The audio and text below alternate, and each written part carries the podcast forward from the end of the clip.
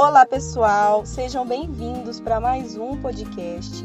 No episódio de hoje, eu vou falar sobre um assunto que causa muito problema para muita gente na hora de escrever os seus trabalhos científicos, referências bibliográficas e citações. É muito comum que a gente tenha dificuldades para fazer é, as nossas citações, as nossas referências, dependendo da norma que a gente escolhe para o nosso trabalho.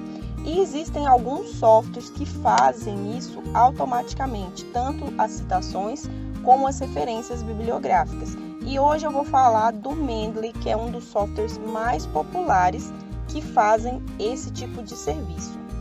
Bom, então inicialmente, antes de começar a falar do software, eu queria falar um pouco das vantagens de se ter é, algum programa, algum software que faça essas referências e essas citações de forma automática. Não existe só o Mendeley, também tem o Zootero e vários outros, mas o Mendeley é o mais popular, então eu resolvi trazer ele hoje nesse episódio. Bom, então eu considero três vantagens principais. A primeira vantagem é o tempo, né? A gente gasta muito tempo, até que as citações não, porque as citações você vai colocar o sobrenome dos autores, um etial, se for o caso, o ano e a página, se for uma citação direta. De certa forma, é rápido. Agora, quando você está fazendo as referências bibliográficas, principalmente se for um, trabalho longo, você tem uma lista de autores muito grandes e é o nome dos autores, é, também o nome das revistas, o título das obras, o ano, o volume, o número. Então é muita informação e acaba que a gente perde muito tempo fazendo essa lista. Então acaba que usar esses softwares, né, é, traz essa vantagem de economia de tempo. Outra vantagem é uma questão da segurança de que está certo, porque a gente começa a fazer as citações e as referências e aí bate uma dúvida: ah, seis autores, será que é assim? Será que nessa regra tem vírgula, não tem vírgula, tem ponto, não tem ponto? Será que para livro é assim? Será que para dissertação é assim? Será que para tese é igual é para dissertação, que é igual para TCC?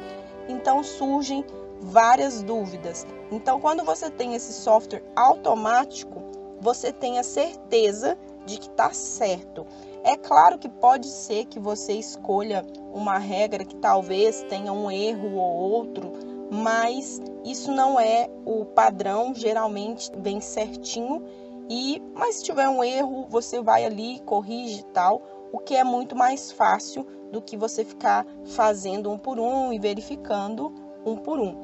E a terceira vantagem que eu considero a principal, vamos supor que você escreveu o seu TCC e você terminou o seu curso e você quer enviar esse trabalho para uma revista em formato de artigo. E aí você escreveu nas regras ABNT e a revista pede normas APA. Se você não tiver utilizado um software, se você tiver feito tudo à mão, vai ter todo o trabalho de mudar citação por citação, referência por referência. Vai ser muito trabalhoso. E outra questão, pode ser que você envie para essa revista e a revista recuse o seu trabalho e você tente outra que a outra peça a BNT. Então aquilo que você mudou, você vai ter que mudar de novo. É, caso você não tenha salvo a, aquela versão anterior, ou caso você tenha mudado muito o formato do artigo é, ao longo das alterações que a primeira revista pediu. Então, assim, é um trabalho muito grande. E quando você faz com o software, você consegue fazer essas mudanças automáticas. Você só seleciona ali a lista de referências no Word, vai ali aonde está a BNT, troca para APA e pronto, você está com o seu trabalho inteiro com a norma modificada da BNT para APA, da APA para BNT, e você gasta menos de um minuto para fazer isso. Então, para mim, essa é a vantagem principal de se utilizar um software. Bom, agora falando especificamente do Mendeley, você tem duas possibilidades no modo online ou no modo offline. Independente da forma que você escolher utilizar, você precisa fazer uma conta no Mendeley porque você vai ter a sua própria biblioteca, independente de ser online ou offline, então você precisa ser identificada. Então o que, que você faz? Você entra no site do Mendeley e tem a opção de download Mendeley Desktop. Então você baixa essa versão para o seu computador e aí você tem a sua própria biblioteca offline no seu computador. E aí, nessa versão do Mendeley Desktop, você tem ali a opção de dividir, de salvar né, os seus artigos. É uma biblioteca de fato. Então, você pode salvar ali os seus artigos é, por pastas e cada pasta pode se referir a algo específico, por exemplo, uma pasta da sua dissertação, uma pasta de um artigo que você vai publicar, uma pasta de um trabalho que você está fazendo é, no seu mestrado, no seu doutorado.